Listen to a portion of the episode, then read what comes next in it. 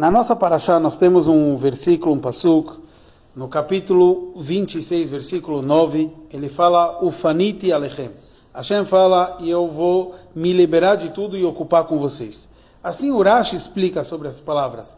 Efnem kolasakai, eu vou deixar de todos os meus outros trabalhos, lechalem, para pagar para vocês os har, a recompensa. E ele traz um machal, um exemplo, Lemelech Pasarvadam, um rei de carne e e osso, ou, ou, como consta aqui a tradução literal, carne e sangue, que contratou funcionários para fazerem um serviço e quando eles fazem o serviço ele paga bem e aqui ele traz outros versículos que provam etc.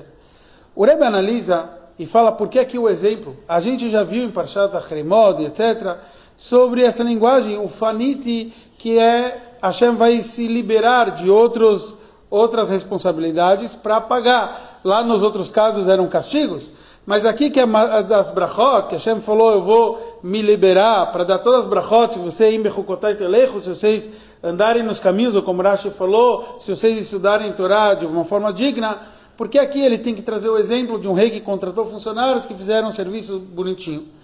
Então o Rebbe nos traz que esse machal, esse exemplo, é para explicar um conceito muito interessante.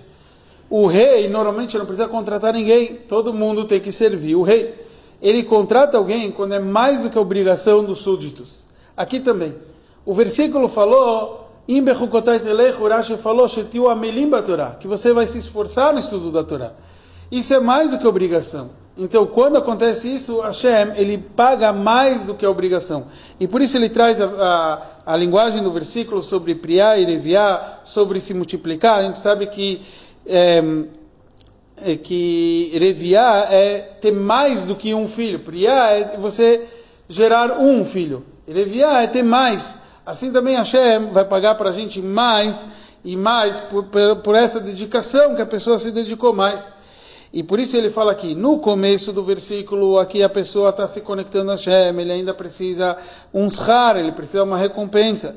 Mas mais profundo, no, no final, ele vai falando, Velech etchem komemiut, Hashem fala que eu vou andar junto com vocês, komemiut significa que a gente vai ser uma comá, um, como se fosse um pedaço só. Então realmente a união com Hashem vai estar no nível mais forte, que seja assim com todos nós, Bezrat Hashem.